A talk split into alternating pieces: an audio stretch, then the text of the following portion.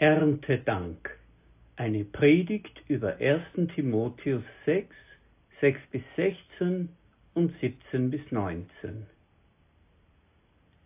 Ich lese beide Textabschnitte nach der Gute Nachricht Bibel. Was haben wir in die Welt mitgebracht? Nichts. Was können wir aus der Welt mitnehmen? Nichts. Wenn wir also Nahrung und Kleidung haben, soll uns das genügen. Wer unbedingt reich werden möchte, gerät in Versuchung. Er verfängt sich in unsinnigen und schädlichen Wünschen, die ihn zugrunde richten und ins ewige Verderben stürzen. Denn Geldgier ist eine Wurzel alles Bösen. Manche sind ihr so verfallen, dass sie dem Herrn untreu wurden und sich selbst die schlimmsten Qualen bereiten. Ermahne die, die im Sinn der Welt reich sind, nicht überheblich zu werden. Sie sollen ihr Vertrauen nicht auf so etwas Unsicheres wie den Reichtum setzen, der wieder zerrinnen kann. Vielmehr sollen sie auf Gott vertrauen, der uns alles reichlich gibt, wenn wir es brauchen. Sie sollen Gutes tun, freigebig sein und ihren Reichtum gerne mit anderen teilen. Wenn sie an guten Taten reich werden, schaffen sie sich einen sicheren Grundstock für die Zukunft, damit sie das wirkliche Leben gewinnen. Wenn es ums Geld geht, sind wir empfindlich. Warum ist das so? Gerade idealistisch gestimmte Menschen, das heißt auch wir Christen, sind sehr schnell damit bei der Hand, das Geld, den Wohlstand und materielle Ausstattung als etwas Minderwertiges abzutun, über das wir hoch erhaben sein sollten. Aber auf diesem Weg kommen wir nicht weiter. Geld, Wohlstand und materielle Güter sind wichtig. Nicht umsonst spricht das Alte Testament vom Wohlstand auch als Segen. Bevor wir uns die Problematik des Geldes anschauen, müssen wir auch genau hinschauen, was es positiv bedeutet. Geld steht in einer tief empfundenen Weise in Beziehung zum Wert unserer Arbeit. Geld steht für eine ehrliche Leistung, einen ehrlichen Einsatz. Damit ist Geld auch mit einem Nerv direkt verbunden mit unserem Selbstwertgefühl. Darum sollen wir uns das, was wir haben, auch nicht madig machen lassen. Wir wollen es uns nicht nehmen lassen. Wir wollen uns keine Schuldgefühle machen lassen. Wir wollen nicht, dass jemand anderer uns sagt, was wir damit zu tun haben. Wir sollen nicht zu schnell sagen, dass Geld schmutzig ist. Nein, zuerst einmal ist es etwas, das mit unserer Würde in Beziehung steht. Geld steht auch in enger Verbindung mit einer Absicherung unseres Lebens. Wenn uns ein Schaden trifft, können wir innerhalb gewisser Grenzen diesen Schaden abfangen. Wir bleiben unser Selbst mächtig, fallen nicht in die Hände anderer, wenn wir ein Sparbuch haben, wo genügend Geld drauf ist. Geld muss nicht gleich zum Götzen werden, aber es ist eine Beruhigung, wenn nicht jeder Schicksalsschlag uns in die Verzweiflung und ins Elend treibt. Geld steht auch für Lebensqualität dass wir uns in unserem Rahmen etwas gönnen können, das vielleicht nicht überlebenswichtig ist, uns aber Freude macht. Wir sollen also nicht zu schnell damit bei der Hand sein, Geld als schmutzig hinzustellen. Es ist nicht von ungefähr, dass die Weisheitstradition in einem bescheidenen Wohlstand Segen sieht. Die biblische Weisheit erkennt zwei Probleme.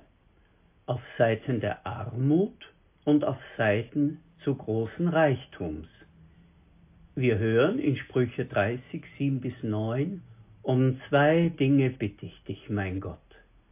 Verweigere sie mir nicht, bevor ich sterbe. Lass mich nicht arm und auch nicht reich werden. Gib mir einfach nur das tägliche Brot. Sonst besteht die Gefahr, dass ich zu viel habe, dich verleugne und frage, wer ist der Herr? Oder es besteht die Gefahr, dass ich zu wenig habe, stehle und den Namen meines Gottes missbrauche. Dieser positive Zugang zum Thema Geld ist aus mehreren Gründen wichtig. Zuerst einmal, weil wir mit hochgestochenem Idealismus nicht weit kommen. Nur Ehrlichkeit ist ein Weg, der zu etwas führt. Gleichzeitig sollen wir uns gerade zu Erntedank daran erinnern, wie wichtig ein bescheidener Wohlstand für alle Menschen ist, dass es menschenunwürdig ist, unter einer bestimmten Grenze der materiellen Ausstattung zu leben. Nun müssen wir in einem zweiten Schritt aber auch die Grenzen der eben geäußerten positiven Aussagen markieren. Wir haben ja diese drei Punkte genannt, Wert der eigenen Arbeit, Lebenssicherung und Lebensqualität. Wir wissen, das ist wahr, aber nur innerhalb bestimmter Grenzen. Wert der eigenen Arbeit und Selbstwert. Im Blick auf den Selbstwert müssen wir im Blick behalten, dass ein bestimmter Lohn nicht vergleichbar ist mit anderen. Verschiedene Lebensbereiche haben andere Maßstäbe etwa die freie Wirtschaft verglichen mit einem wissenschaftlichen Beamten. Es ist sehr problematisch, sich ständig zu vergleichen, ständig vor und nach und gegenzurechnen, ob jemand sein Geld zu Recht oder zu leicht verdient. Irgendwann müssen wir sagen, das ist mein Leben mit den materiellen Spielregeln, die dazugehören. Ich will zufrieden sein. Auch eine Grenze im Blick auf Lebenssicherung müssen wir im Blick behalten. Denn auch die Lebenssicherung durch Geld, durch Wohlstand, Reichtum ist relativ. Die Bibel sagt uns, dass wir Nefesh sind, eine lebendige Seele, ursprünglich eine atemholende Kehle. Unser Leben hängt an diesem wertvollen seidenen Faden, dem Lebensatem.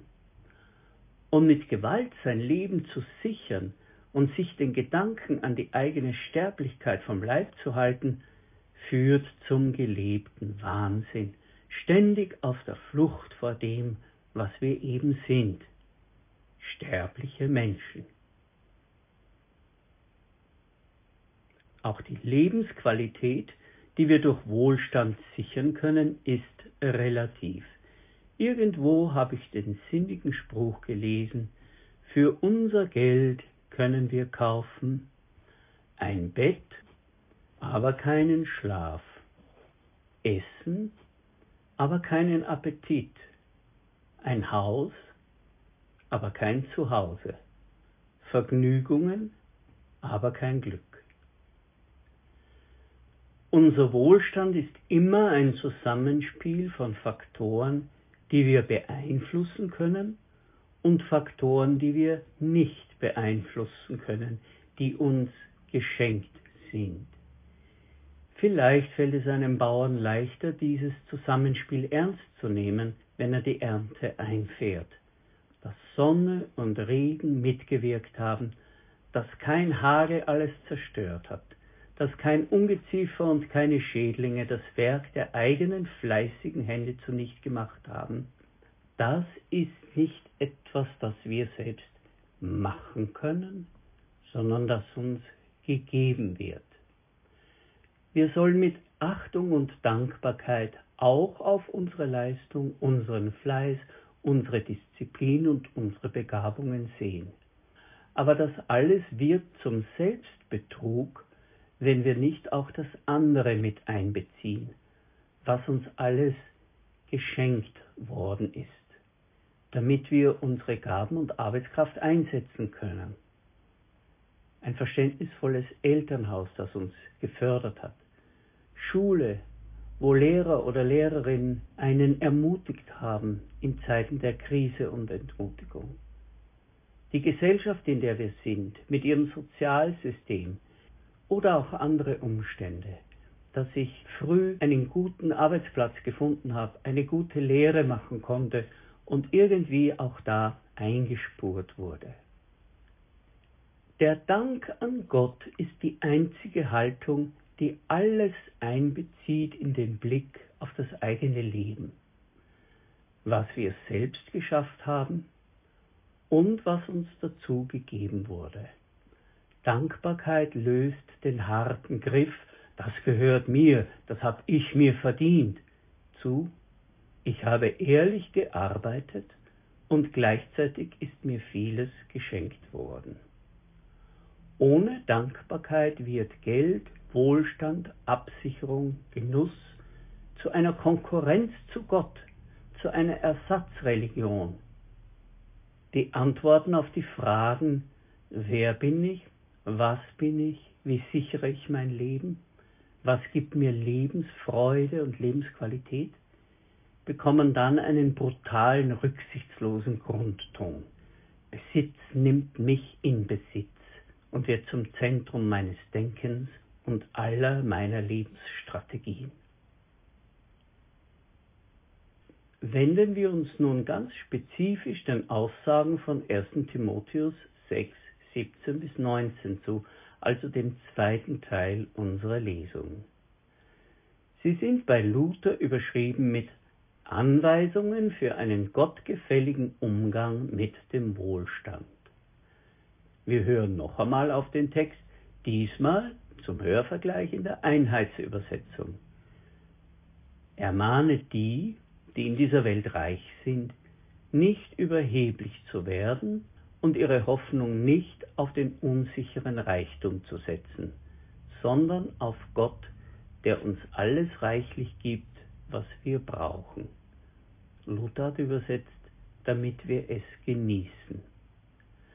Weiter im Text, sie sollen wohltätig sein, reich werden an guten Werken, freigebig sein und, was sie haben, mit anderen teilen. So sammeln sie sich einen Schatz als sichere Grundlage für die Zukunft, um das wahre Leben zu erlangen. Bei näherem Hinsehen springt uns ins Auge, dass dieser Text genau unsere drei Punkte aufnimmt. Das Thema Wert unserer Arbeit. Ermahne die, die in dieser Welt reich sind, nicht überheblich zu werden, also sich einen Überwert zuzuschreiben aufgrund des eigenen Wohlstands. Im Blick auf die Lebensabsicherung heißt es, ermahne sie, ihre Hoffnung nicht auf den unsicheren Reichtum zu setzen, sondern auf Gott. Und im Blick auf die Lebensqualität, der uns alles reichlich gibt, was wir brauchen, und Luther steigert das in seiner Übersetzung, damit wir es genießen. Was können wir und sollen wir konkret tun auf der Basis unserer Textbetrachtung? 1. Timotheus 6 fährt weiter und gibt konkrete Hilfen zu einem ertragreichen Leben mit Früchten, die bleiben, Hilfen zu einem Leben, das Spuren hinterlässt. Wir sollen wohltätig sein, reich an guten Werken freigebig sein und was sie haben mit anderen teilen. Hören wir es uns in der Luther-Übersetzung noch einmal an, dass sie Gutes tun, reich werden an guten Werken, gerne geben, behilflich sein, sich selbst einen Schatz sammeln als guten Grund für die Zukunft.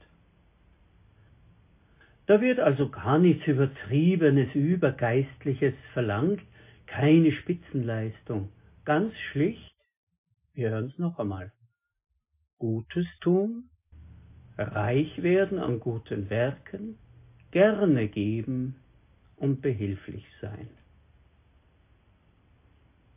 Anders lässt es sich wohl nicht sagen, weil es um genauso bodenständige, ungekünstelte Dinge geht. So entsteht ein Schatz bei Gott. Damit verdienen wir uns nicht unser Heil, aber es ist ein Schatz, der in Ewigkeit besteht. Er wird Christus und uns selbst Freude machen und zu unserer Ehre sein. Christus selbst hat ja gesagt, Matthäus 6, 19 bis 20, sammelt keine Schätze hier auf der Erde, denn ihr müsst damit rechnen, dass Motten und Rost sie zerfressen oder Einbrecher sie stehlen. Sammelt lieber Schätze bei Gott, dort werden sie nicht von Motten und Rost zerfressen und können auch nicht von Einbrechern gestohlen werden. Folgen wir doch der biblischen Weisheit und der biblischen Verheißung. Lassen wir uns ermahnen, mit unserem Maß an Wohlstand nicht überheblich zu werden und unsere Hoffnung nicht auf den unsicheren Reichtum zu setzen, sondern auf Gott, der uns alles reichlich gibt, was wir brauchen, und zwar so, dass wir auch genießen können. Lasst uns Gutes tun, reich werden an guten Werken, freigebig sein und das, was wir haben, mit anderen teilen. So wird unser Leben wirklich Gott gefällig und macht uns selber Freude. Und wir können gerne in dieser Haltung, in diesem Geist auch genießen, auch unseren Wohlstand genießen und auch ein wenig stolz sein auf das, was wir uns schaffen konnten.